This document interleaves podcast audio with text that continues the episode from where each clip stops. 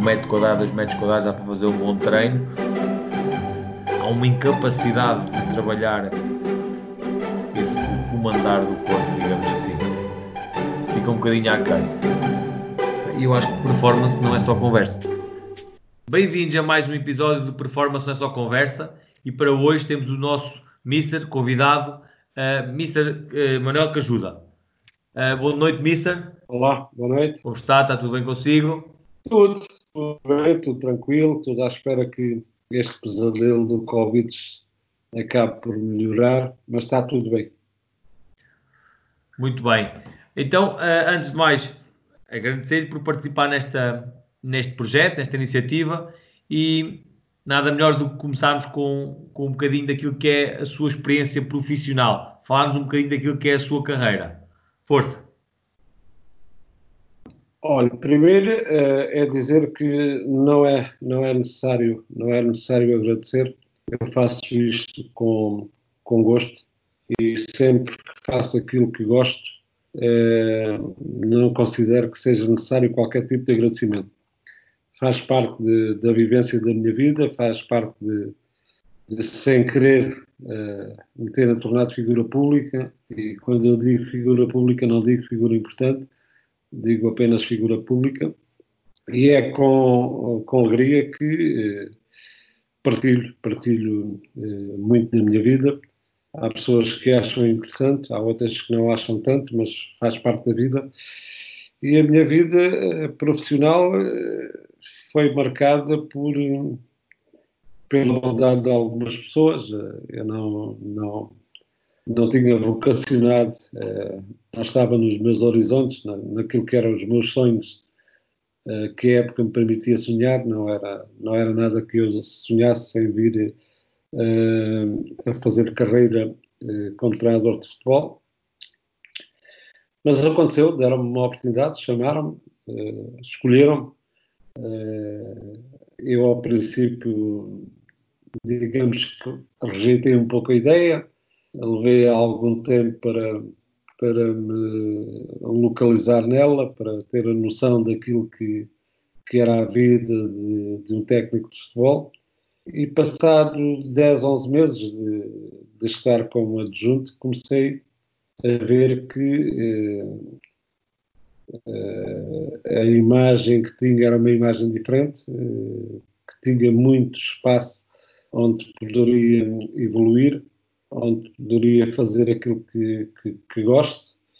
Necessitava de, de, algumas coisas, necessitava uh, muito de teorizar a prática que tinha como, como jogador de futebol.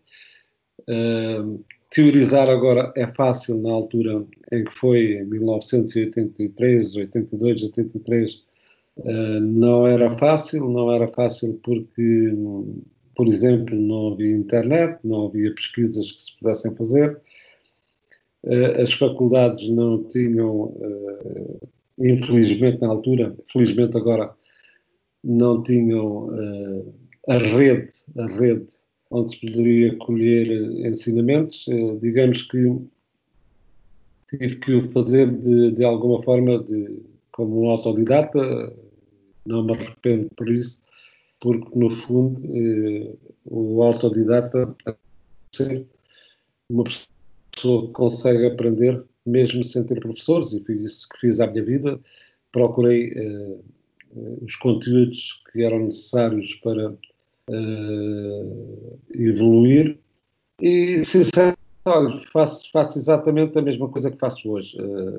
continuo a estudar, continuo a ler, continuo a pesquisar e continuo a, tentar ser melhor uh, ontem, melhor do que era há 10 anos atrás e até, para ser sincero, às vezes quando a malta brinca comigo e me chama mestre, pá, você é um mestre, eu digo sempre não, deixem-me continuar como aluno, porque se no dia que eu me considerar um mestre é porque ainda não, já, já não tenho nada para aprender e se não tiver nada para aprender, seguramente deixa de ter capacidade para evoluir e, portanto, é uma vida normal. Muito bem. Mister, diga-me uma, uma, coisa, com 31 anos, foi mais ou menos quando iniciou, não é? Cerca... 31, 32 era mais ou menos isso. 31, 32 anos, disse-me que não era a sua opção de vida, não eram os seus sonhos. Uh, como é que começou? Uh, de repente, de repente pensou, vou, vou ser treinador. Qual foi o clique? Qual foi o timing? Uh, porque é que surgiu? Não, eu quando, eu quando, quando me escolheram, eu fui escolhido. Fui escolhido. tive alguém que gostou de mim, tive alguém que simpatizou comigo. E esse alguém foi um senhor que tinha sido selecionador da Bulgária em dois mundiais, eh, que veio treinar o Farense e que durante 20 dias andou a ver os treinos e disse que a pessoa que precisava para o ajudar era eu, porque, segundo me disse na altura, quando, quando houve a reunião, eh, eu era o verdadeiro líder. Não era fácil falar em líderes naquela altura mas nunca esquecerei a, a pessoa primordial nisso, foi o, o, presidente do Farense, o senhor Fernando Barata, que gostava muito de mim e quase que, entre aspas, me obrigou a ser aquilo que na altura eu considerei uh, o ajudante do treinador. E era exatamente essa a minha missão, ajudar o treinador a ter sucesso, uh, trabalhar para que ele tivesse sucesso uh, e utilizar aquilo que eu desconhecia em mim que era a, a liderança, utilizar aquilo que eles diziam que eu tinha para fazer um trabalho, trabalho comum, comum a todos, que era tentar fazer o melhor e felizmente conseguimos. O Farense acabou por subir divisão e como adjunto tenho o primeiro, primeiro e único título que tive de campeão, fomos campeões da Zona Sul, com muitos pontos de avanço do, do, do segundo classificado. Muito bem. Mister, diga uma coisa, com tantos anos, isto sendo um canal de performance, que se considera um canal em que temos que falar de performance, em que é importante perceber até que nível um, um treinador está ou não preparado, no seu caso concreto, acha que, que esta questão do chegar lá é mais fácil do que se manter? Até que ponto é que temos que estar com um nível de performance, e quando digo performance não tem a ver só com a parte física, mas também com a parte psicológica, a tal preparação, como é que tudo acontece? Bem, uh, digamos que provavelmente eu não conseguiria pôr todos aqueles que nos vão ouvir uh, no mesmo no mesmo tempo, no mesmo espaço temporal em que observam as coisas. Estar hoje a falar sobre a formação de treinadores uh, é provavelmente muito fácil. Agora, uh, aquilo que é preciso fazer, aquilo que é preciso fazer é, na altura, eu parecia uma situação mais indicada. Eu tinha, tinha a prática de jogadores de futebol e tinha também a prática de ser estudante. E isso ajudou-me muito. eu passei a minha vida a estudar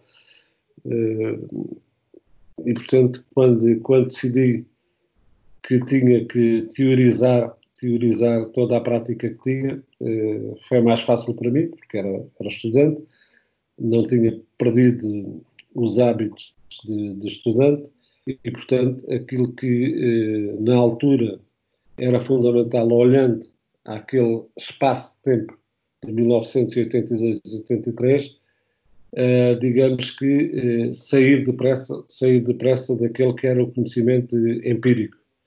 E o conhecimento empírico é aquele que mais vezes foi utilizado no, no futebol. Os treinadores faziam aquilo que lhes tinham visto fazer, ou que, tinham, uh, ou que lhes tinham feito, e isso para mim não chegava. Uh, eu tinha que partir para uma situação uh, de teorizar, teorizar toda a minha prática, ou, ou quer dizer, utilizar era dar-lhe conhecimento, conhecimento científico. E felizmente eu tive, tive a oportunidade de eh, passar por isso, e como eu costumo dizer, ser contemporâneo com todas essas eh, épocas da formação, passei eh, ou de todos os conhecimentos, do conhecimento empírico, que é que comecei por aí, depois eh, conhecimento científico, tive que necessariamente que eh, que me enquadrar dentro dele. E até fui muito mais longe, e se necessário for, irei também mais longe, porque há sempre mais coisas para fazer. E nunca tinha pensado, quando comecei como treinador, ter também que uh, olhar um pouco, olhar, eu estou a dizer olhar, uh, ler, ler, olhar, ler, não estou a dizer estudar, como se diz, olhar o conhecimento teológico uh, e o conhecimento filosófico. E, portanto, a partir daí, passei por essas fases de me enquadrar como um prático que estava desejoso de, de se teorizar, de ajudar a teoria, eh, digamos, com a minha prática a ajudar a teoria e aproveitar a teoria, os conhecimentos que podia ter para eh, fazer com que a minha prática fosse uh, sistematicamente mais consistente, mais real, mais verdadeira, mais científica e mais uh, com melhores rendimentos, com melhor performance. Isso se faz, por incrível eu digo, não sei se as pessoas são obrigadas a acreditar, uh, continuo a fazer exatamente a mesma coisa e continuo a, debruçar-me sobre uh, muitas áreas que às vezes uh, os treinadores pensam que não têm influência na, naquilo que é a procura da performance, mas que tem. E hoje o futebol é, é envolvido, entre aspas, ou digamos que é, é, é uma ilha, é uma ilha rodeada neste caso não será por água, mas será eh, por uma série de, eh, de, conhecimentos, por uma série de, de, disciplinas que ajudam a que possamos ter eh, uma prática mais evoluída. Depois é fazer com que o conhecimento e a prática acabem por casar da forma mais perfeita. É como eu costumo dizer, na altura tinha zero de conhecimento, tinha muito prática, Uh, utilizei, como não tinha muito conhecimento, utilizava a prática que tinha com a imaginação uh, e pensei, pensava na altura, e hoje penso de forma diferente, pensava que uh, quando tivesse mais conhecimento deixaria de utilizar a imaginação, mas não. à medida que fui ganhando mais conhecimento, fui continuadamente Uh, aproveitando a minha imaginação. E por uma razão muito simples porque quer queiramos, quer não, o conhecimento é de todos, é de todos, o conhecimento é muito fácil de alcançar e cada vez mais fácil de alcançar uh, ou de, de, ser adquirido. O conhecimento não é uma coisa unipessoal, é, é propriedade de todos. Um livro hoje, quando se vende, uh, vende-se milhares ou milhões de exemplares e, portanto, vai para muita gente. A imaginação, sim, é uma coisa unipessoal e é uh, uma coisa sem limites. E então, uh, ao longo da minha vida, uh, dediquei-me a utilizar o conhecimento que ia adquirindo com nova imaginação, o que hoje se diz ser inovador, é ser sistematicamente inovador, ou como se diz hoje, numa, numa linguagem mais, mais apropriada à época em que vivemos, ser cada vez mais empreendedor.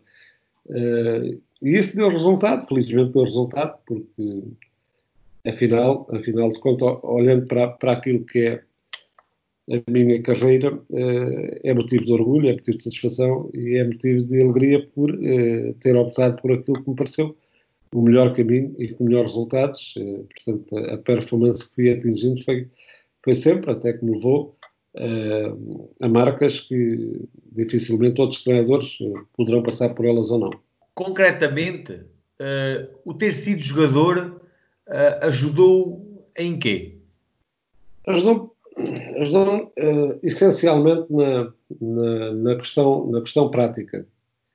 Eu, pronto, desde sempre, porque era jogador, conheci o balneário por dentro.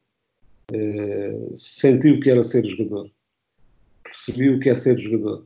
Uh, entendo com, com, mais facilidade o problema dos jogadores. Uh, e entendo que os jogadores, contrariamente àquilo que muita gente pensa, são humanos, perfeitamente humanos, que têm todos os problemas que a profissão e a vivência do, do dia a dia nos acompanham sempre e, portanto, acho que foi uma vantagem grande. Não estou a dizer que ser, ser, ser jogador de futebol ou ter sido jogador de futebol é uma qualidade para ser treinador de futebol. Não é. Uh, mas entre aquilo que é o teórico e o prático, eu penso que o prático parte com vantagens em relação ao teórico. porque eu sei muitas vezes como olhei, como olhei enquanto jogador para os meus treinadores e sei hoje perfeitamente quando os jogadores olham para mim aquilo que normalmente querem dizer ou aquilo que gostariam de dizer e não são capazes de dizer. E isso penso que é uma, uma vantagem, eh, principalmente no aspecto eh, psicológico, eh, no, no, aspecto cognitivo da, daquilo que poderá ser eventualmente a mensagem. Depois o resto é fazer com que as coisas uh, andem bem uh, e pensar sempre que uh, amanhã é possível fazer melhor do que hoje e depois, depois da amanhã é melhor fazer, é possível fazer melhor do que amanhã e sucessivamente assim ao longo da vida. Em termos assim gerais, pelas, pelas passagens nos vários contextos que tem, qual foi para si, em termos culturais, o futebol, o atleta que, que, considera mais enquadrado que aquilo que é a cultura da performance desportiva, sem, sem ter que que forçar para que ele estivesse em dados concretos, uma porcentagem de massa gorda aceitável, reforço muscular sem, sem entre aspas, fazer birra. Qual foi o contexto em que, em que notou que isso era menos uma preocupação para si? Bem, uh, não, não é fácil, não é fácil eu passar destes anos todos. As pessoas podem entender que é fácil, mas não é fácil. Eh, porque eu vivi épocas diferentes, eh, de formas diferentes, eh, tal como dizer em relação ao conhecimento, eu sou também, também contemporâneo em relação a diferentes metodologias, a diferentes formas de, de treinar. Tive a felicidade de passar por elas e tive a felicidade de nunca me agarrar a nenhuma delas eh, nem me tornar, digamos que, um fanático por qualquer tipo de metodologia em relação àquilo que. Uma coisa é eu, eu criar um método próprio. E confesso, confesso-vos a vocês que tenho um método próprio para treinar. Por muito que as pessoas digam o que quiserem, eu tenho o meu método eh, baseado em diferentes metodologias. De todas aproveitei. E depois dizer que há jogadores tipo A ou tipo B eh, calendarizar, por exemplo, um jogador uh, que viveu em épocas diferentes não, não é muito fácil. Aliás, as comparações uh, são muito difíceis de fazer quando os termos que se podem comparar não são, não são semelhantes, é uma vivência diferente. Há, há, uma frase que eu gosto muito de dizer e que aproveito sempre para dizer, até porque estamos a falar de futebol e na performance do futebol, é que eh, as universidades não dizem, e eh, as entidades que formam treinadores também não dizem, mas deveriam dizer. E se elas não dizem, digo eu. E digo eu eh, com liberdade. Eu digo, costumo dizer sempre que se o futebol fosse uma disciplina, nunca mais acabava o curso. Nunca mais. Porque o futebol está em perfeita envolvência, em perfeita modificação, em perfeita reestruturação eh, a evolução é constante, aliás, a forma como se diz em relação ao, ao próprio tratamento daquilo que são os princípios de jogo, eh, quando nós muitas vezes pensamos que eles estão eh, perfeitamente treinados e começamos a trabalhar outros e partimos para a evolução de outros princípios, são aqueles que pensamos que estão já afinados, que voltam a falhar no jogo a seguir. E, portanto, o futebol é muito complexo. Estar a dizer agora que o jogador A era mais concentrado no treino, não. Isso é uma obrigação que os atletas têm, eh, serem concentrados no, no treino se quiserem, se quiserem uh, naturalmente evoluir. Agora, são épocas diferentes, educações diferentes, culturas diferentes. Uh, uh, há 30 anos, se calhar, era difícil encontrar um jogador dentro de um balneário que tivesse, por exemplo, o segundo ano, o antigo segundo ano, hoje é fácil encontrar no balneário jogadores com uh, cursos universitários ou a frequentar cursos universitários. E, portanto, a educação, a cultura, uh, a forma de estar é completamente diferente. Daí eu fugir sempre digo que isto à vontade, que fujo mesmo dessas situações de dizer que esta época foi melhor que a outra, a outra foi melhor do que esta, este jogador era mais concentrado nisto, este era menos naquilo.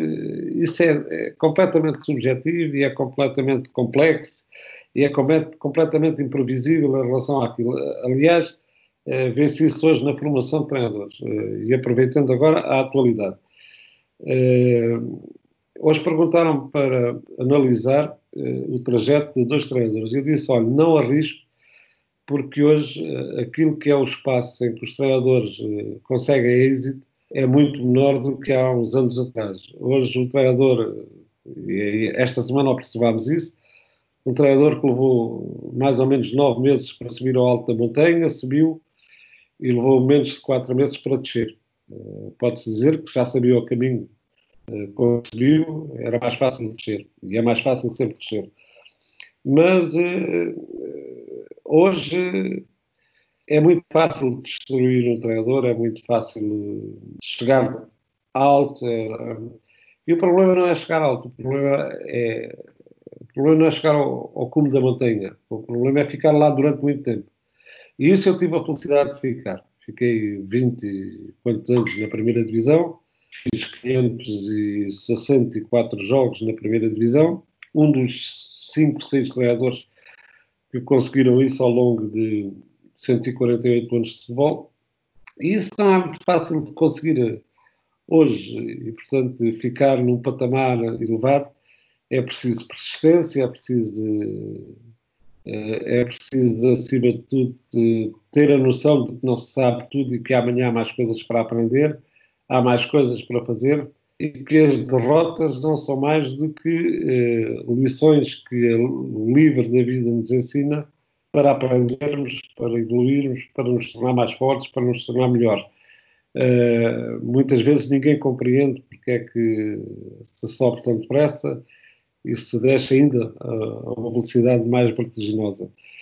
E, eu sou sincero, uh, evito, evito esse tipo de, uh, de comparações com quem foi melhor, qual foi o melhor jogador que tive, Uh, em épocas diferentes eu tive grandes jogadores, uns tão bons como os outros, uns melhores do que os outros, mas todos foram importantes, tal como os clubes. Para mim foram todos importantes, não foram só aqueles que eu tive sucesso, foram aqueles também em que eu não tive sucesso. E foram todos aqueles que me ajudaram a vencer, que me ajudaram a, a, a trabalhar e que me ajudaram a fazer uma carreira que eu me orgulho e que tenho honra de uh, continuar ainda por mais algum tempo. Qual é para si a variável mais instável no sucesso desportivo do atleta? Eu penso, acima de tudo, que está muito ligado à, eh, à formação psicológica do jogador, ao estado mental, à, à sua saúde cognitiva em relação a, eh, aos altos e baixos da competição. Penso que é eh, o fator que mais, mais ou menos instável, instável naquilo que eventualmente se tem que trabalhar, até por uma razão muito simples. É, é uma atividade que é, é digamos que, não mensurável com estatísticas imediatas, mas com estatísticas longas. É oscilada os comportamentos podem ser oscilados semana a semana. Eh, o estado emocional parece que mexe muito, mexe muito com, com, com o comportamento dos jogadores. Basta, basta por vezes, eh, uma não utilização em função daquilo que é o coletivo da equipa, num dia em que se pensa que modificando ou fazendo com que não jogue um determinado jogador para jogar outro em função daquilo que é o conceito que a equipa tem para contrariar o adversário, isso pode levar a que eh, uma má interpretação venha fazer oscilar o comportamento, o comportamento eh, do, do atleta em si. O Mister, aspectos, tem, o Mister tem como contrariar todos os fatores que eh, possam, possam influenciar de maneira negativa o coletivo eh, têm de ser contrariados. Eh, agora, uma fórmula mágica para, para os contrariar é que eh, semana a semana as coisas são diferentes, por muito que as pessoas queiram dizer que não, que há um plano de trabalhos, eu, dou, lhe um exemplo prático uh, daquilo que me aconteceu uma vez. Uh, estávamos no, uh, no Vitória de Guimarães. Nós fomos jogar à Amadora, atirámos cinco bolas, é verdade, cinco bolas ao posto e perdemos 4 a 1 e eu tinha marcado no programa da semana seguinte, tinha marcado o reinício dos treinos uh, para a terça-feira. E quando vim pelo caminho, uh, apercebendo de que, de que, por exemplo, uh, o ambiente dentro do autocarro era o ambiente de, de alguma frustração, eu passados 100 km de Lisboa, numa bomba de gasolina, para, mandei parar o autocarro e conversei com os jogadores dentro, dentro do autocarro. Eu disse: Pronto, agora vamos todos tomar um cafezinho depois, mas primeiro quero falar convosco isto. Eh, o treino já não é terça-feira, o treino é amanhã, amanhã de manhã. E, portanto, o fator tinha mudado de terça-feira à tarde para segunda-feira de manhã e não disse mais nada. Eh, é evidente que aquilo só vê, eh, só vê ainda deixar num estado de maior angústia os jogadores dentro do autocarro. Mas eu sabia perfeitamente o que estava a fazer. Eh, e deixei que os jogadores fossem para casa na dúvida do comportamento do treinador pá, agora vai se vingar na gente, está chateado, perdeu, está pior que estragado, e eu não estava pior que estragado. Aquilo que fiz foi, eh, no outro dia de manhã, quando eles se apresentaram para treinar, dizer-lhes que eh, a primeira coisa que havia naquela novidade era que, ao contrário do que eles pensaram e que eu os deixei pensar, de que eu estava a castigar, era uma mentira. O que eu não queria era esperar 24 horas ou 36 horas os jogadores uh, ficarem na frustração de uh, uma derrota. E se, havíamos, se tínhamos que reagir, em vez de esperar para terça-feira, porque é que não reagir logo na segunda? Uh, e o treino foi uma brincadeira, acabou por ser. quando se fala nisso de brincadeira é muito perigoso, porque agora há aí uma série de pessoas que entendem que uh, não se pode de vez em quando brincar no futebol. E disse aos jogadores: vamos fazer aqui o nosso treininho aqui nas calmas, por da vida, e o vosso dia de folga passa para amanhã, terça-feira. Eh, Damos o dia de folga, pronto, agora já treinamos, já percebemos porque é que perdemos, já entendemos que não é um castigo, já entendemos que é uh, uma reação adversa que não há que esperar uh, 36 horas para reagir, reagimos depressa e temos que uh, uh, olhar o próximo jogo com a noção exata de que nos aconteceu alguma coisa que não estava perspectivada na nossa carreira, mas que não era isso que iria fazer uh, mudar os nossos objetivos. E os jogadores perceberam, voltaram depois uh, na quarta, uh, perfeitamente lúcidos, perfeitamente tranquilos, perfeitamente clarividentes de que o líder percebia que os liderados uh, tinham feito o melhor, mas que o futebol, por ser uh, fértil em, em, em, complexidades e em previsibilidades, uh, também nos podia acontecer aquilo. E a verdade é que depois a equipa reagiu depressa, voltou a jogar e voltou a ganhar.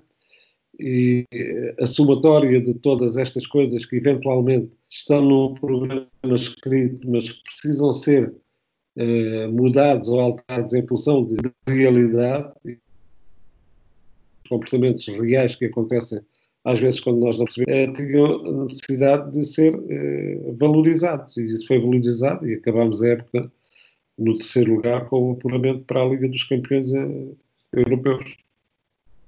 Agora, as vertentes, há quem queira, há quem queira ser, há quem queira ser de tal maneira agarrado a princípios e a, e a subprincípios dos subprincípios eh, que existem em tudo.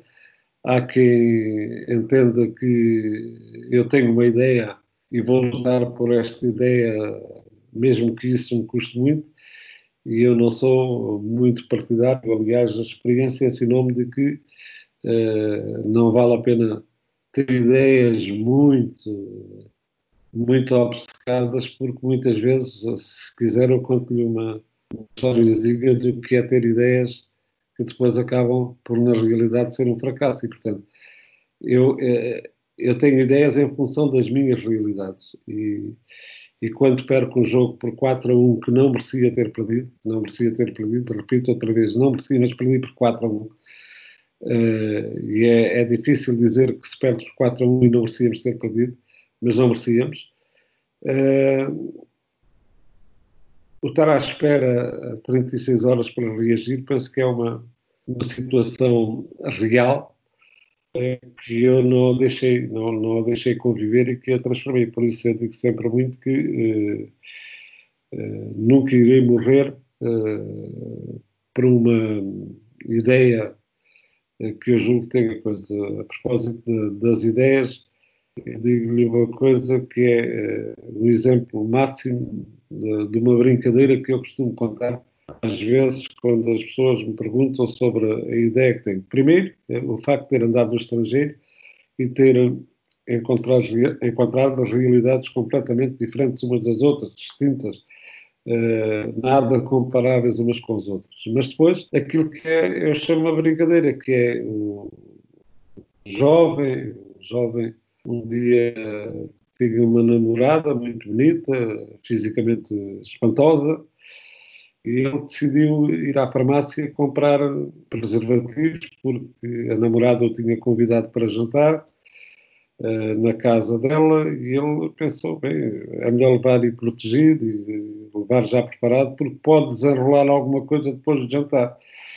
E chegou lá, pediu ao farmacêutico, queria um preservativo bom, Uh, ele disse sim, tem ali uns muito bons. Ele, enquanto o farmacêutico pensou: bem, ela é boa, uh, mas a irmã também é boa. Porque isto, olha lá, quando o farmacêutico veio, disse: olha, dê-me dois, porque a irmã dela também é muito boa e tal, não sei o quê. E nunca se sabe o que é que vai acontecer. E o farmacêutico foi buscar, foi buscar a segunda. E depois, quando ele voltou, ele disse: olha, tive agora uma ideia que é, as filhas são boas, portanto a mãe também é capaz de ser boa. O melhor é arranjar três, o melhor é arranjar três e o farmacêutico disse, olha, veja lá, não sei se você vai dar conta do recado, mas não, não, isso vai conta, tudo bem. Ele foi ao jantar e quando entrou para jantar nunca mais falou, não só teve vontade para comer. Por razão muito simples. O pai delas era o farmacêutico a quem ele tinha que pedir os preservativos. e, aquela ideia, e aquela ideia aquela ideia morreu por completo. Portanto, esta coisa de dizer que morre por uma ideia, é melhor ver primeiro a realidade e depois, eh, assim, à volta dela criar uh, dezenas ou uh, centenas de ideias, também são muitas, mas eu, eu só tenho ideias para as minhas realidades. Uh, uma coisa é treinar o Vitória de Guimarães, por exemplo, outra coisa é treinar o Leiria, outra coisa, uma coisa é treinar o Braga, Outra coisa é treinar, por exemplo, uh, olha, o Académico Viseu. Portanto, uh, as realidades são completamente diferentes e aquilo que é uma ideia para um lado uh, é seguramente que, que não será uma mesma ideia para o outro lado. Ainda queria tocar aqui no aspecto psicológico, mas. Não sei, não sei se fui ao, aspecto, ao encontro daquilo que você procurava saber. Foi, claro que sim. O que eu, quero, o que eu queria agora que me esclarecesse, na sua ótica, é se então o aspecto psicológico, que está sempre, independentemente desta questão da produção tática, uh, o aspecto psicológico está acima dos outros, na sua ótica, então. Eu não diria acima, não diria acima, porque hoje tem, há muito uma tendência para pôr, uh, uma, digamos, façamos assim, uma determinada disciplina acima da outra. Não.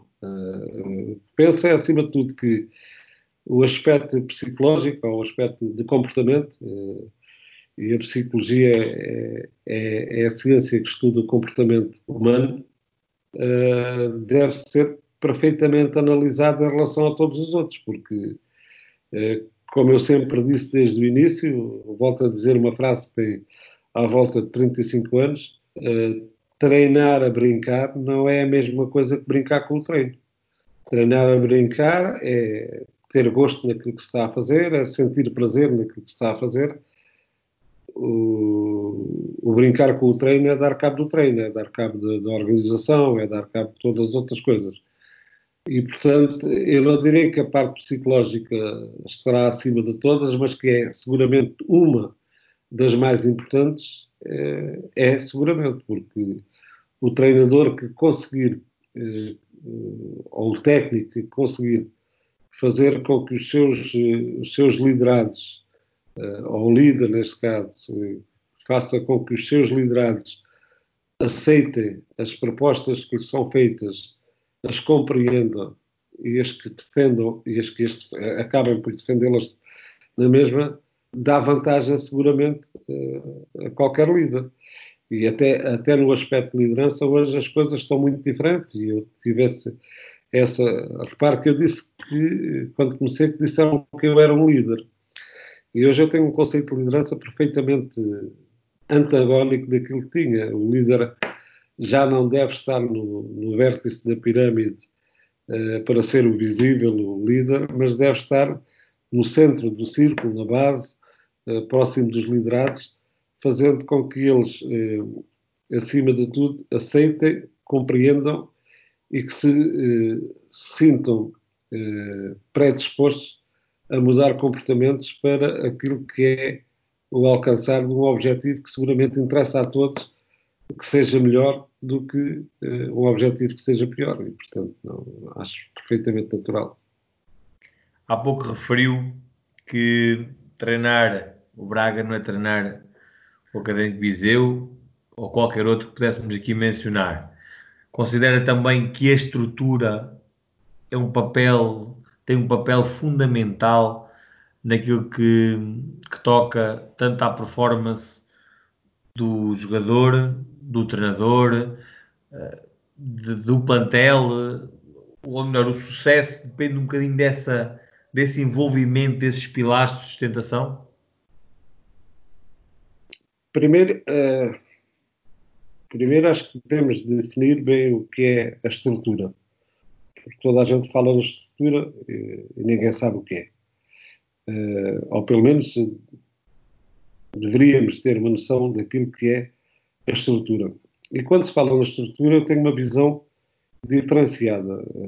Não venham com a história de que a estrutura é o presidente ou o conselho de administração. Esse não, esses são cargos superiores eh, são cargos superiores a quem define fazer, eh, dirigir, comandar, eh, fazer com que seja operacional uma estrutura que dê apoio ao trabalho daquilo que eles desejam. Eu não considero que o Presidente e, o Presidente, neste caso agora que é moderno de administração, e os conselhos de administração façam parte da estrutura. Não, eles são são, digamos que, eh, os bens maiores, os bens maiores eh, de um clube. A estrutura normalmente deve ser equiparada, eh, digamos que é uma estrutura que tenha valências no aspecto técnico, tático, psicológico, físico, e que faça com que eh, aquilo que a administração ou as administrações escolhem lhes dê bons resultados. É completamente diferente. Anda muita gente a falar de estrutura e eu tenho uma visão diferente. É, também não estou a dizer que a minha visão é que está certa. Não estou a dizer que é, é o que eu penso em relação ao futebol. E a estrutura, é, em algumas vezes, naquilo que a experiência me diz como futebol, é qualquer coisa que é invisível, é, é incolor, é inócuo, não tem cheiro, não tem sabor e que normalmente aparece quando os resultados são bons, porque nessa altura toda a gente quer ficar na fotografia e, e quer dizer que foi a estrutura que venceu. E quando os resultados são negativos, eh, normalmente não querem ficar na fotografia, eh, fazem tudo para não ficar na fotografia, e quando chega à, digamos que, à avaliação das responsabilidades, acabam sempre por dizer: não, não, não, não, não. Nós queríamos isto, mas ele fez aquilo. Nós queríamos. Não, ele é que decidiu que era assim. Nós dissemos para não fazer assim e fizemos.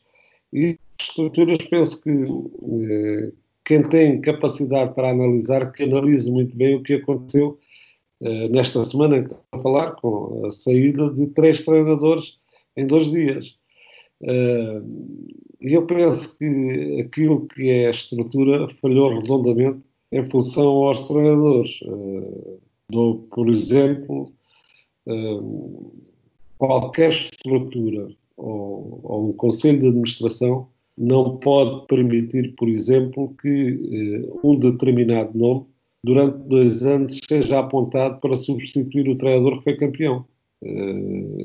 Portanto, essa, essa questão da estrutura parece-me parece muito a ver com uma palavra que só tem esse significado. É, é invisível, é incolor, é inócuo, não tem sabor, não tem cheiro, não tem nada, e que tem o condão de eh, ser sempre referenciada quando, quando se ganha. Eh, eu penso que uma estrutura como deve ser eh, é um conselho de administração e uma direção, ou uma direção do clube, que são cargos superiores a quem a gente deve de pensar que fazem as escolhas, têm o direito de decidir para contratar, porque ambos ambicionam uma coisa, e depois uma estrutura que ajude aqueles que trabalham a terem o melhor rendimento. E isto é fulcral no futebol, porque a questão do, do, treinador, por exemplo, ou das equipas técnicas, a única missão que tem uh, é, uh, na minha opinião, a mais bonita de todas. É fazer com que os seus atletas tenham o melhor rendimento. E não me perguntem se é seguindo esta metodologia ou seguindo a outra. Porque isso depois é, é, digamos, quase que uma discussão entre a cultura desportiva, neste caso a cultura tática, e o ser inteligente. E o inteligente é aquilo que resolve. Às vezes, eh, não cumprindo, não cumprindo com uh, princípios que uh, a qualidade do plantel não permite que eles sejam adotados a uma forma de jogar, a uma ideia de jogar, uh, ou que ofereçam a qualquer sistema tático. Reparem o que eu estou a dizer, ofereçam a qualquer sistema tático formas de jogar inteligentes parece-me, acima de tudo, que, eh, até para falar no aspecto tático, às vezes eh, nós que estamos no banco temos a noção aos 80 minutos estamos a ganhar por um zero, que não vale a pena teimar em fazer o 2-0, porque estamos a ganhar por 2-0 e se calhar o melhor é defender, nem que sejam todos, como se diz agora, em bloco baixo, porque eh, o gesto, o gesto defensivo quando o resultado nos é, é favorável, é tão bonito eh, como o gesto, o gesto, ofensivo quando eh, procuramos encontrar eh, vantagens para ganhar. E os, aquilo que são os movimentos ofensivos, a organização ofensiva e a organização defensiva são perfeitamente elogiáveis em função do resultado que acontece no momento do jogo. Há ainda uma série de pessoas que continuam a pensar que há treinadores de ataque e treinadores de defesa, mas na prática, eu costumo dizer sempre que a grande, a grande diferença entre a, teoria, entre a teoria e a prática é maior na prática do que na teoria. Não sei se me faço entender com aquilo que Sim, perfeitamente. Mas uh, tem muito a ver com. Uh, como eu costumo dizer, eh, eu agora, ultimamente, até utilizei essa frase.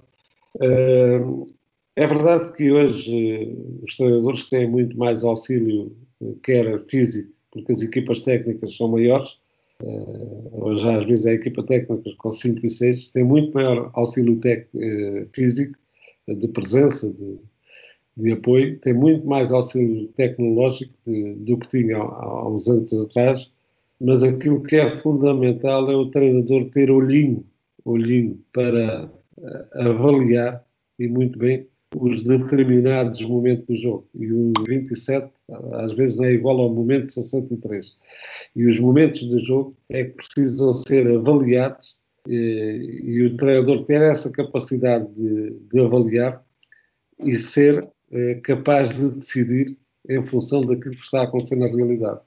E isto é, é a prática que me ensinou, a experiência que, que me ofereceu e que muita gente pensa que o futebol é, é, é ler isto e vou fazer isto. E não é. Infelizmente não é. Relativamente, há pouco tocou no assunto, também partilho dessa opinião, que por vezes não há tempo suficiente para fazer omeletes tendo bons ovos ou tendo simplesmente ovos. E esta questão de, dos treinadores, de haver não sei quantos treinadores a serem despedidos constantemente, e isso também toca um bocadinho na performance do próprio treinador. Como é que vê isto? Tantos despedimentos, pouco tempo para explorar o processo. Uh... Eu penso que isso, acima de tudo, tem, uh, é mais um problema sociológico e cultural do que propriamente um problema uh, íntimo do futebol. o Klopp teve cinco anos no, no Liverpool e não, não ganhou nada. Ao fim de cinco anos, cinco anos sem ganhar no, num clube, é tempo mais do que suficiente para Portugal se mudar duas ou três ou quatro vezes de treinador. E o Klopp teve o Liverpool teve 30 anos sem ganhar o título e o Klopp teve 5 anos eh, e no quinto ano acabou por ser campeão europeu, campeão eh, de Inglaterra, campeão do mundo, acabou por fazer essas coisas. Levou 4 anos a construir todo este sucesso. E, portanto, a questão de, das mudanças de treinador às vezes são ridículas. Vou-lhe dar um exemplo. Houve um treinador agora que teve um mês e meio no clube. Ora, quem contrata um treinador e, e, passado um mês o manda embora, ou um mês e meio o manda embora, das duas uma, ou, ou não sabe o que está a fazer, ou perdeu perfeitamente o controle uh, da situação. Mesmo que o treinador peça a admissão, eu nunca deixaria o treinador sair com um mês e meio de trabalho, por muito que ele quisesse sair, se eu tivesse confiança nele. Acontece é que acontece é que e isso de forma saudável tem de ser visto assim. Os dirigentes e eu não vou dizer só os presidentes, os dirigentes querem necessariamente cada vez mais conhecimento nas suas equipas. A questão que se põe é se eh, os, os próprios dirigentes sabem o que é o conhecimento. E o conhecimento é uma coisa tão simples de explicar que às vezes, eh, por ser simples de explicar, as pessoas levam demasiado tempo a aprender. O conhecimento é a capacidade que nós temos de adquirir uma informação qualquer, seja em que situação for, numa faculdade, numa universidade, no, num jantar de amigos, na tasca ali do canto, numa conversa entre pessoas, eh, colher essa informação, eh, sermos capazes de a transportar connosco e depois no outro dia pô-la em prática. Entendeu-se aqui em Portugal que o conhecimento é só quem frequentou faculdades é só quem, quem esteve na faculdade. Mesmo, e ainda por cima, agora correndo os perigos que as faculdades optaram por criar a disciplina futebol, ou área futebol, e há gente que nunca pisou o relevado, que se forma em futebol com 20 valores e 19 e companhia, sem nunca, sem nunca, a não ser a vontade e o sonho de pertencer ao futebol, sem nunca terem sido. Então, uh, epá, uh, este é um tipo moderno, faz os, os PowerPoints muito, muito giros, uh, tem uma linguagem tem uma linguagem completamente diferente, não é a linguagem dos treinadores antigos, mas depois falta-lhes uma série de coisas que na prática, uh, que a prática não deixa sequer teorizar os conhecimentos que têm. E isso penso que está a acontecer em, em demasia no futebol, uh, porque se entende agora uh, que quem fala, que quem fala muito bem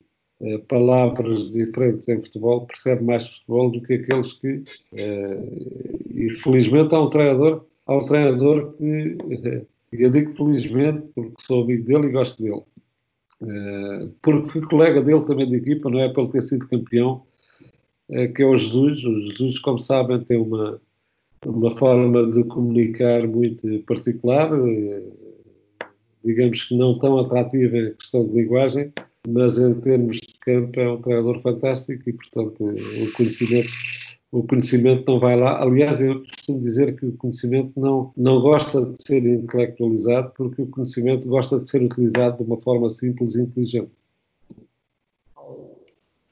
Então, o que o Mister me diz é que um treinador de futebol não basta saber uh, apenas os nomes pomposos do futebol. Tem que realmente entender e entrar, sobretudo, naquilo que é o tal balneário que falou inicialmente, o tal uh, conhecimento empírico, tanto da sua passagem como, como jogador, pela parte técnica, pela parte tática, como também a, a, tal aglomeração e depois sim o tal conhecimento uh, da faculdade, o tal conhecimento da licenciatura e, e do constante uh, trabalho e da formação de cada um.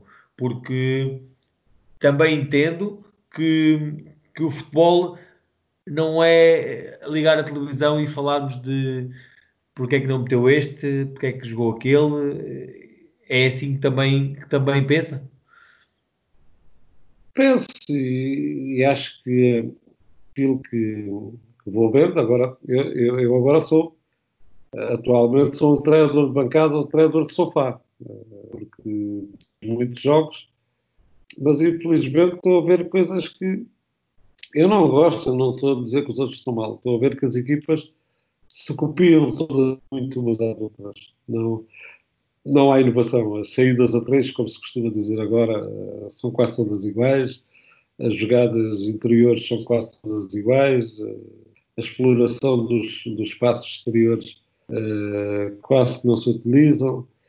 Uh, o facto de dizerem, e os comentadores da televisão dizem muito isso, o jogo entre linhas, o jogo entre linhas, eles não, maior parte das vezes nunca souberam o que era estar entre linhas, mas dizem, diz aquilo e quem ouve aquilo uh, fica a perceber, mas uh, o que é isto? Uh, a verdade é que os jogos se vão tornando cada vez mais monótonos, ah, mas depois vem-me logo contrariar, ah, mas o, o, o Guimarães o Braga foi 4 a 3. Bem, foi 4 a 3 porque o futebol tem estas coisas. Quando há muitos erros defensivos, normalmente há golos. E houve um excesso de erros defensivos eh, das duas equipas que deram os golos. Eh, no aspecto, no aspecto da equivalência tática, as equipas são muito iguais. São muito iguais.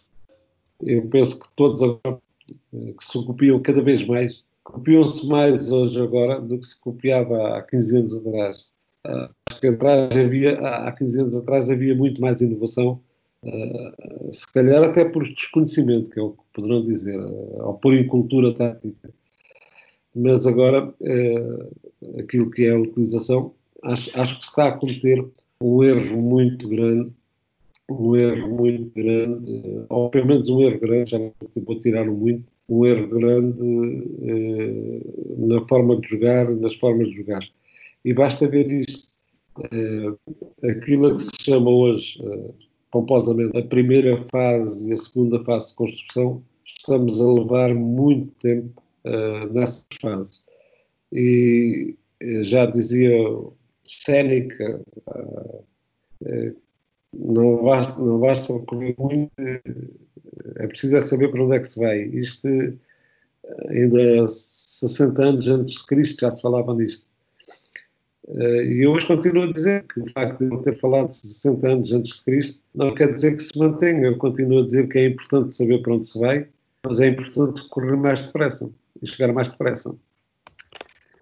E, portanto, todos estes factos eh, colididos e falados. Agora, há seguramente quem, quem, quem, defenda, quem defenda que eh, eh, se descobriu agora eh, neste novo milénio, que o futebol é todo moderno, que antes de, antes de 2000, por exemplo, para, para, para termos uma, um número mais ou menos certo, nunca se chegou à bola, mas já o Benfica tinha sido campeão europeu em, em 1962 eh, e foi duas vezes bicampeão europeu, já o Porto tinha sido campeão europeu e campeão do mundo antes deste milénio, e, portanto, já se faziam coisas. O que, o que me está a custar, a custar, entre aspas, este custar entre aspas, é que eh, não se perceba que aquilo que se está a fazer agora não é mais do que eh, um aperfeiçoamento daquilo que se fazia há 10 anos atrás. Eh, com a agravante de estar a cometer agora um enorme eh, que nós cometemos há 10 anos atrás ou há 15 anos atrás de uma forma diferenciada. Há 15 anos atrás nós pensávamos que o futebol era só físico e não era, e hoje pensa-se que o futebol é só tático e não é. Considera então que esta evolução do futebol, na verdade, possa não ter sido uma evolução? Olha, você diz bem, eh, foi evolução ou não evolução. Eu acho que não, eu acho que não houve evolução. Eu acho que não houve evolução. Eh, até por, até por uma coisa simples. Uh, uh, podemos dizer que hoje há uh, meios de divulgação e há muito mais programas de futebol e fala-se muito mais de futebol e apareceu muito mais gente a falar de futebol, aparece tanta gente a falar de futebol, mas curiosamente pessoas que a grande maioria, ou pelo menos 70% deles nunca jogaram, nunca andaram dentro do campo, vês médicos, engenheiros, arquitetos, a fazer análise. Há pouco tempo vi o antigo presidente da Câmara de Gaia a fazer comentários eh, sobre futebol, vês poucos treinadores eh, no sentido de falarmos de futebol. Falam-se muitas coisas. E a questão é, é, é, perguntar se houve evolução. E seguramente que as pessoas vão dizer, não, não, hoje treina-se melhor. Eu não sei se se treina melhor. Porque depois a questão é rendimento. E o rendimento normalmente traduz-se por números. Mas os números são questões pontuais. Eh, às vezes, às vezes, os números permitem dizer que estamos sete pontos à frente do segundo, assim como permitem dizer agora que os mesmos números dizem que estão seis pontos atrás do primeiro. E estou a utilizar não pela negativa, mas para exemplificar só. O Benfica, há, há três meses, os números diziam que estava a sete pontos de avanço do, tal como o ano passado, teve sete pontos atrás e acabou com dois de vantagem. O rendimento depois é, o, é aquilo que é o resultado final que se obtém. E é visto de diferentes prismas. Visto de diferentes prismas. Às vezes parece que o rendimento é, é a soma das partes, mas é enganador. É muito mais do que a soma das partes. O rendimento é muito mais do que a soma das partes. E eh, digamos que eh, uma equipa, por exemplo, que fica a meio da tabela, é capaz de ter um rendimento, ela, equipa, em função da sua realidade, que outras que ficam à frente do campeonato. Tal como no processo de treino, às vezes quem corre mais não está uh, a trabalhar uh, melhor do que os outros. Às vezes quem menos vê no limiar das suas capacidades, portanto está muito próximo do máximo do treino do que aqueles que vão à frente, mas não vão no limiar, isto no aspecto físico em relação às coisas.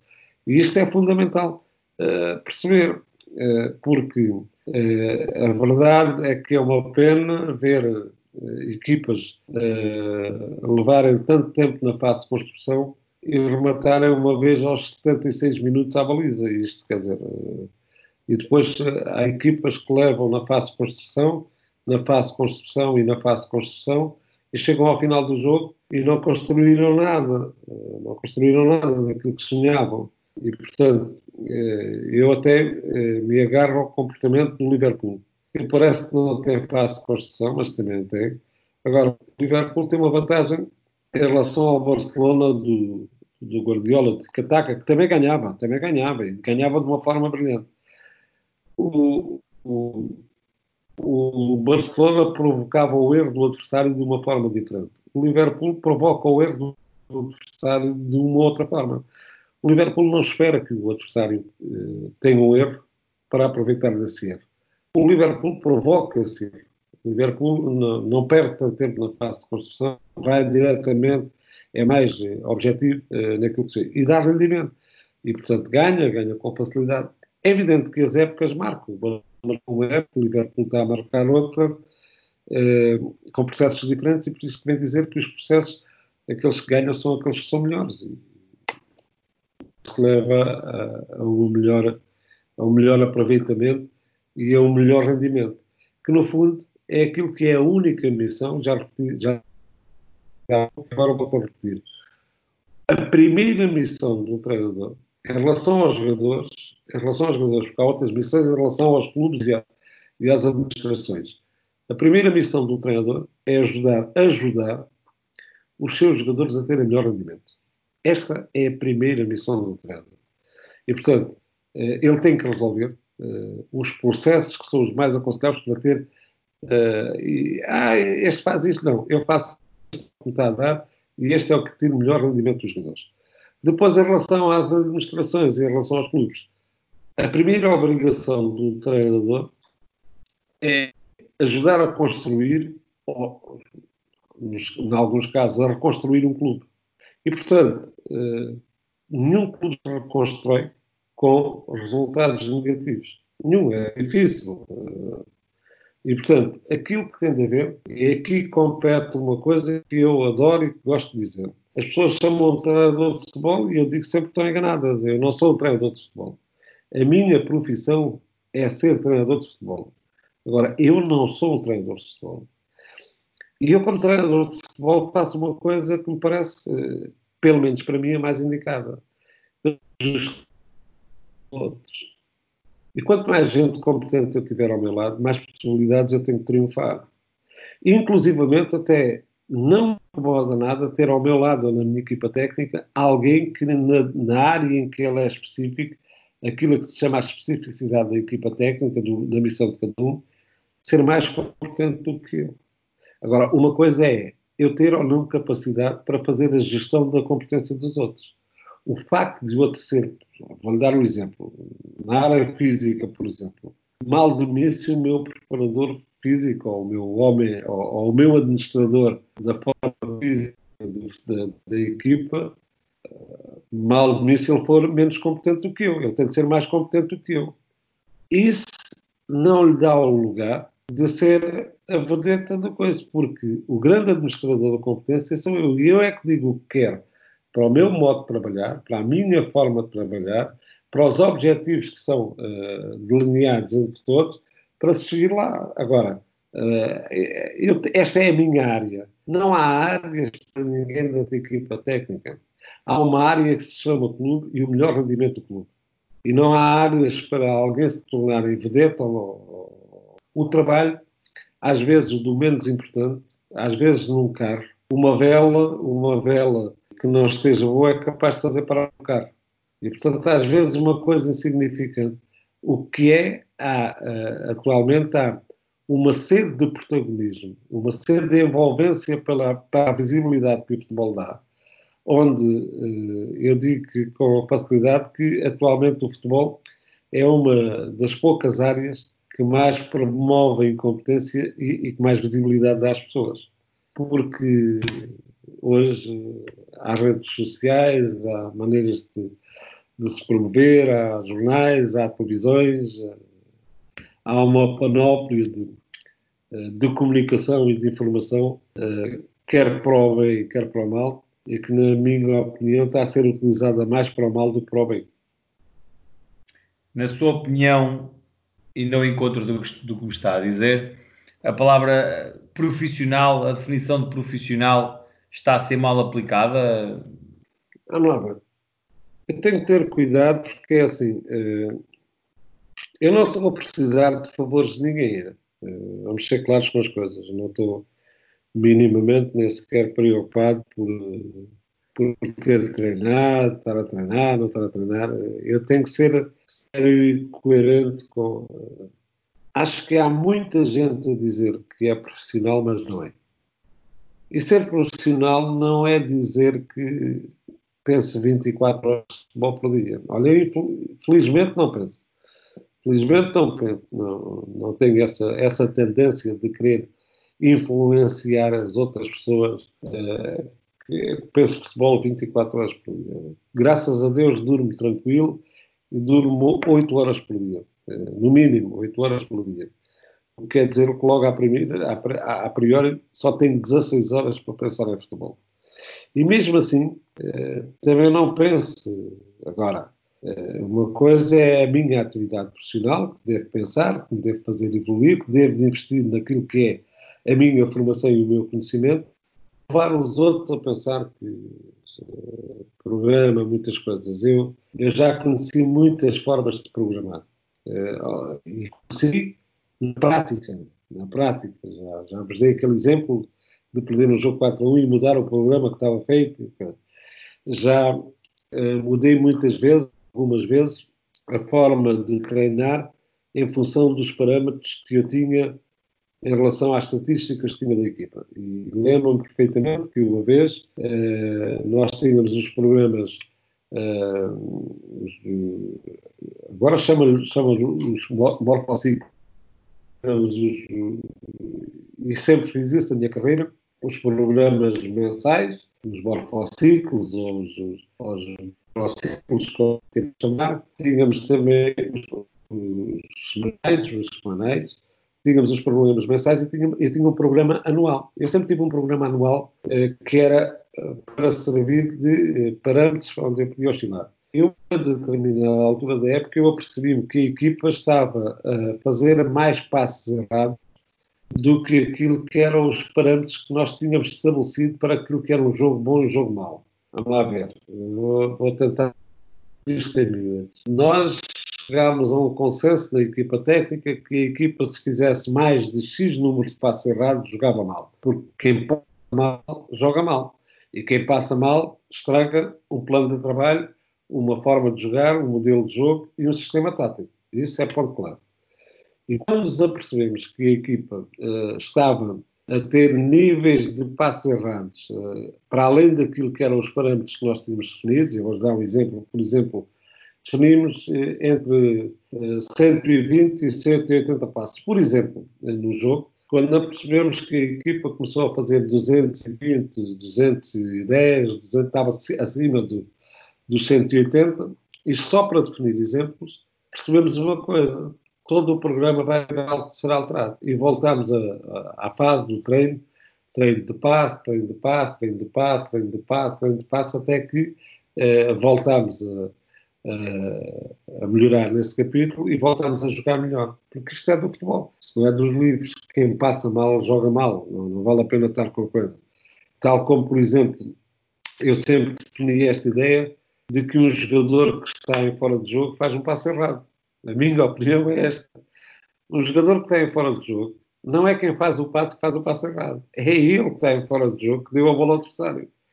Isto são uh, contingências e são experiências e são, uh, digamos que, um somatório uh, de vivências que vivi que me levam a analisar o futebol desta forma cada um chamará como quiser, mas eh, a verdade é que quem está a falar, que sou eu, eh, acho que tem algum estatuto para falar. Eu não fiz, eu não fiz a carreira que fiz por ter olhos castanhos, ou por ter agora menos cabelo, ou porque na altura que era mais novo tinha caracóis. Não, não foi por isso, com certeza. Nem foi por ter sorte, porque é difícil manter tanta sorte durante 30 anos, ou 25, ou seja o que quiserem essa, essa tal performance, porque pode assim considerar-se, 30 e tal anos associado ao alto rendimento, uh, vários, vários sucessos, Palmaré registado, nada, nada a dizer. Um, Liderou-se sozinho ou acha que um grande líder como o Mr. Manuel que ajuda tem que ter alguém mais líder ainda por trás para conseguir equilibrar todo este, toda esta emoção, toda esta razão também e, e o conhecimento que, que, traz, porque às vezes duvidamos nós, quando, lá está, quando trabalhamos de uma determinada forma e achamos que aquilo vai dar certo e não dá, acabamos por duvidar às vezes do nosso próprio conhecimento. E se teve a ajuda de alguém ou, ou sempre superou sozinho? Não, duvidar do meu conhecimento, nunca duvidei nem nunca vou duvidar, porque eu tenho, posso é utilizá-lo mal. Uma coisa é, uma coisa é eu ter o conhecimento e utilizá-lo mal. é que está a grande questão. Agora, duvidar do meu conhecimento, não. Eh, nem duvido do conhecimento. Posso é, eventualmente, em função da minha realidade, estar a utilizá-lo de uma forma não tão positiva como aquilo que seria expectável ou desejável. Agora, nunca vivi sozinho. Nunca vivi sozinho. Uh, tive muita gente que me ajudou. Uh, há pessoas a que eu uh, estou grato. Olha, por exemplo, dou-lhe um exemplo. Hoje estive com um diretor que não contactava com ele há mais ou menos 20 anos, desde que eu saí do Braga. E aquilo que me apeteceu dizer no almoço que tive com ele foi gratidão eh, porque ele foi um dos que me ensinou a viver. Eu aprendi com muita gente, tive uma vantagem, tive uma vantagem muito grande que muita gente não gosta de dizer, mas eu tive essa vantagem e gosto de dizer. Eu aprendi muito com os maus, não, não, não, não aprendi só com os bons. Eu aprendi muito com os maus, pelo menos a não fazer as asneiras que eles faziam. Isso foi uma vantagem porque as pessoas, quando se querem levar, têm a tendência sempre de estar ao lado dos bons e dizer que tiveram com os bons. Eu aprendi muito com os bons e aprendi muito com, com gente a quem eu eternamente serei grato, pessoas que me ajudaram muito, os meus adjuntos, os jogadores. Os jogadores ajudaram muito, os jogadores ensinaram mais do que eu a eles, porque eh, eu passava algum tempo da minha vida, algum tempo do meu dia a dia, a analisar o comportamento, porque é que este jogador fazia isto, porque isso é uma coisa que é obrigatório ao jogador. Quando uma equipa, quando uma equipa joga mal, a primeira análise que o treinador deve fazer é porque é que a equipa teve este comportamento hoje? Porquê? Nós fizemos as coisas mais ou menos bem. Porquê? Porquê é que isto aconteceu? E, e a própria a tradução daquilo que é a definição da, da, psicologia é estudar o comportamento, os comportamentos, porque é que aconteceu isso. Mas tive muita gente que me ajudou, não, não, não sou daquele tipo de, de pessoas autistas, embora tenha muitas vezes uma forma de falar que parece um autista. Mas não, devo muito às minhas equipas técnicas, devo muito às pessoas que me contrariaram, devo muito às pessoas que disseram que eu não era capaz, Devo muito aos meus adjuntos que dentro do balneário também exprimia dentro do balneário. Uh, não estarem uh, em acordo comigo e, e, a liberdade de me dizerem na cara olha que estás a errar e eu que não e muitas vezes acabei por ceder e reconhecer que, uh, que afinal estava mesmo a errar. E isso faz parte, faz parte do conhecimento, faz parte da, da liderança, faz parte de, eh, do saber estar, uh, ou, do, ou, do, saber conviver com o que é, que é futebol. Uh, aprendi com muitos dirigentes, tive dirigentes que me ensinaram muito, tive árbitros que me ensinaram muito. Eu, quando comecei como treinador, uma das coisas que fazia no meu Olhanense, quando eu treinava o meu Olhanense, era todas as semanas tinha o César Correia que era árbitro internacional na altura, uh, a apitar os nossos treinos de conjunto, os tais antigos treinos de conjunto, e uh, pelo menos uma vez por mês falar com os jogadores, o comportamento, as formas de estar. E isso é como ele diz, quem pensar que o futebol é uma disciplina nunca mais acaba o curso, porque o futebol não é uma disciplina. O futebol é, também quero dizer que me parece hoje mais perigoso uh, ser treinador de futebol do que há uns anos atrás. Uh, e uma das coisas que os treinadores hoje devem fazer é, é antes começar a treinar a, a, sua equipa, os jogadores, começar a treinar a sua equipa técnica. Uh, porque precisam de ser treinados. porque há sempre na equipa técnica quem, desgraçadamente, há sempre quem pense que sabe mais do que o treinador e, e há sempre quem queira o protagonismo, e há sempre quem queira dizer, pois, quando o resultado foi mal, eh, entre dentro e diz, pois, eu avisei o homem, mas o homem não quis fazer.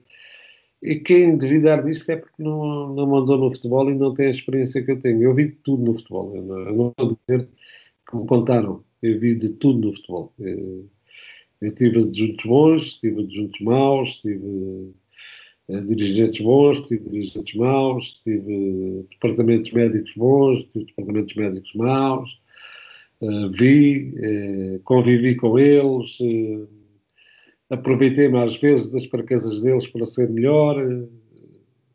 vamos lá ver, quem tinha que ser inteligente para fazer uma carreira era eu e não eles. eu sei perfeitamente, eu aprendi muito depressa que o posto médico é a Bíblia ou a igreja de uma equipa de futebol. um dia se tiver a oportunidade, explico porquê, porque sei que é verdade. E constatei que isso era verdade e aprendi isso nos primeiros dias do Mister, eh, a título de conclusão, uh, e para aqueles que estão a ouvir, uh, um atleta de alto rendimento precisa de pouca coisa, muita coisa, é difícil estar ao mais alto nível, é preciso ter um grande rigor. É só conversa isto? Não é só conversa o atleta de alto rendimento tem, eh, primeiro, que ter amor à profissão que escolhe. E esse amor, como qualquer amor, eh, implica sacrifícios. Seja ele o amor pela, pela esposa, seja pela namorada, seja pelo carro, seja, seja pelo que for. Uh, ter uh, amor, eu não digo paixão, eu não gosto muito da palavra paixão, porque eu digo sempre que a paixão, quando entra pela porta principal, o amor e, e o bom senso acabam por fugir por portas traseiras. Agora, é preciso amor. E esse amor implica uh, as escolhas, as escolhas, uh, diria escolhas, implica as decisões, implica uh, em opções. Uh, implica numa coisa que eu vejo cada vez menos no futebol, que é a capacidade de sofrimento. Uh, os espanhóis, há 30 anos atrás, quase que definiram, num gesto simbólico, a capacidade de sofrimento como sendo uma qualidade física. não é, mas eles mais ou menos equipararam. E é preciso, e penso que os portugueses têm, acima de tudo, um exemplo grande, chamado Cristiano Ronaldo. é preciso rigor, é preciso. É evidente que não é deixar de viver. Não é deixar de viver. Não é deixar de contactar, não é deixar de ter amigos, não é deixar de, eh, de socialmente também ter uma vida estável, mas eu disse uma vida estável, não disse uma vida de verdadetismo, não, não disse uma vida de anarquia, em que o êxito, o faz com que todos os outros segredos eh, da manutenção de uma capacidade venham a ser adulterados pelo, pelo protagonismo do êxito, pelo vedetismo, pelo eh, já fiz o que tinha a fazer. Eu, eu sou mais velho e ainda tenho muita coisa para fazer. E continuo a, a cismar nesta ideia. As pessoas vão dizer que é uma forma de idiota, eh, idiota de olhar a vida. Não, não é enquanto eu, enquanto eu tiver vida, enquanto eu, enquanto eu tiver ar para respirar, eu tenho pelo menos a missão de utilizá-lo da melhor forma. Eh, eh, e, portanto, não vou estragar. Eh, estragar, tenho que estragar normalmente para viver, tenho que transformar o oxigênio em dióxido de carbono. E, portanto, a priori estrago, o oxigênio. Mas tenho que aproveitar. Agora, dizer que o alto rendimento não é necessário rigor, eh, que não é necessário concentração, eh, é necessário tudo isso, mas quando se diz que é necessário tudo isso, também não está a dizer que eh, não é necessário, às vezes, uma hora de recreio, um fim de semana bem passado. Olha, eu dou, eu dou o exemplo que fazia, não fazia sempre, mas fazia algumas vezes.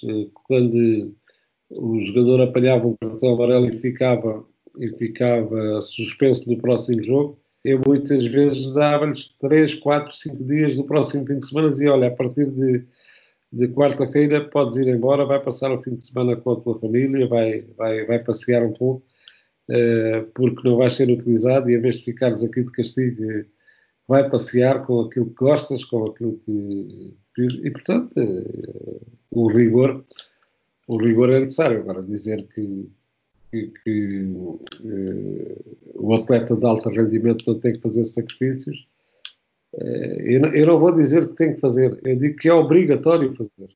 É obrigatório fazer. Uma mensagem para aqueles que, que nos estão a ouvir e para aqueles que ambicionam, no fundo, uh, ou manter-se no alto rendimento ou, ou, até mesmo chegar lá? Uma mensagem que, que talvez daria de uma forma abrangente e perceptível para todos. É cada vez mais difícil ter mensagens abrangentes, não? Porque heterogeneidade, é, as pessoas que, que, nos ouvem não são homogéneas, é uma, é uma sociedade heterogénea. Agora, uh, dizer é que uh, deixar correr atrás dos sonhos, uh, querer ser como os outros, não me parece uma vantagem. Aproveitem o conhecimento dos outros e sejam diferentes, porque só conseguem resultados diferentes aqueles que não fazem sempre a mesma coisa. Uh, fazer a mesma coisa é ter sempre os mesmos resultados. Apelo à, à formação, apelo claramente ao estudo, ao estudo, seja de uma forma autodidata, seja de uma forma através de universidades ou de faculdades ou da compra do conhecimento, uh, mas que seja importante e que percebam sempre esta noção de que eh, a grande diferença que há entre as diferenças que há entre a teoria e a prática são muito maiores na prática do que na própria teoria. Eh, na prática, às vezes acontecem coisas que nem a teoria consegue explicar. Eh, e, portanto, quem, quem se vocacionar ou quem, quem, quem achar e achar, achar também não é o termo exato, porque nós vivemos no, no país do, do achutismo. Eu acho, eu acho, eu acho, eu acho. É, não é traidor quem quer. Não é traidor quem quer. É, é apelativo hoje, é, é fantástico. Aliás, o futebol modificou-se muito. Eu sou do tempo em que era jogador de futebol e quando fui pedir a minha mulher em casamento, quando disse que era jogador de futebol, olharam assim um pouquinho de lado para mim. É, jogador de futebol não tem futuro. Hoje os pais querem casar as filhas com os jogadores de futebol. É, portanto, é, é, logo uma diferença grande. Agora, é, dizer-vos uma coisa, ser treinador de futebol é a vida mais aliciante que existe. Essa história de dizerem que é uma vida de salto e banco, não. Olha, eu, eu fiquei muito feliz por ter sempre a mala pronta para viajar. Por isso, Estive na China, estive no Egito, estive eh, na Tailândia, estive na, no Dubai, nos Emirados Árabes Unidos, conheci os continentes todos, trabalhei em continentes diferentes eh, e fico fascinado com aquilo que eh, o futebol deu, para além das questões táticas, que foi uma cultura melhor, eh, uma forma social de viver eh, diferente eh, e, portanto, quem se vocacionar para ter como profissão, e eu digo ter como profissão, o ser treinador de futebol, que o faça com, com humor, uh, com, com orgulho, não é vaidade, é orgulho, porque ficar marcado como eu fiquei o menino da província por uma carreira que, por muito que eu queira desvalorizar, não a consigo, ela é boa, ela merece elogios, e, uh, e não merece mais porque eu fui culpado. Eu não, não fiz mais coisas porque eu não estou a culpar os outros, estou a culpar a mim. Uh, que é a tal pergunta que me fazem sempre porque é que nós chegamos grandes. Por alguma coisa eu não quis chegar lá. E reparam que eu disse, por alguma coisa não quis chegar lá. Uh, porque tive a oportunidade de chegar, muitas possibilidades, mas aquilo que eu aprendi nas horas em que me debruçava sobre aquilo que era a teoria, a teoria filosófica, levou-me a dizer que uh, não ganhava nada com aquilo, mas também não perdi nada com aquilo. E, portanto, uh, que se apareçam bons treinadores, que aprendam a trabalhar em equipa, que que adquiram conhecimentos, mas que depois os consigam pôr em prática, porque se só tiverem conhecimento e não conseguirem pô-los em prática, os conhecimentos que têm, então não passam de colecionadores de diplomas e isso falta aí a colecionadores de diplomas. E, portanto, muito pedir desculpa se, não, uh, se não vos elucidei da forma que vocês pretendiam, se vos falei diferente daquilo que vocês estão habituados a ouvir falar de futebol, mas uh, eu sempre fiz uma questão que era ser diferente daquilo que os outros entendiam que era o, o normal e o hábitat natural. Obrigado pela oportunidade. Sempre que precisarem de mim, é minha obrigação partilhar, partilhar aquilo, ou deixar um legado para aqueles que vierem a seguir. Estou certo que, que esta entrevista é bastante enriquecedora para aqueles que nos acompanham e que nos estão, que nos estão a ouvir. Eh, e eu é que agradeço a, a, sua participação, porque claramente uma carreira como a, como a do Mr. Manuel Cajuda tem, tem, tem todo o valor e tem que ser realmente posta ao serviço daqueles que, que mais querem, mais ambicionam, não serem iguais, porque já percebemos que eh, existe muita, muita igualdade eh, a vários níveis e que não é essa igualdade que faz das pessoas eh, estarem no top e, e para lá chegar tem que realmente ser diferenciado, partilho dessa opinião. Uh, obrigado, obrigado Mister por, por, nos ter, por nos ter elucidado desta forma tão, tão conveniente. Obrigado Mister. E, e aqui, como percebem, performance não é só conversa e a ação é a solução. Portanto, acompanhem-nos neste canal, acompanhem-nos no Spotify, Google Podcast e Apple Podcast. Obrigado e até já.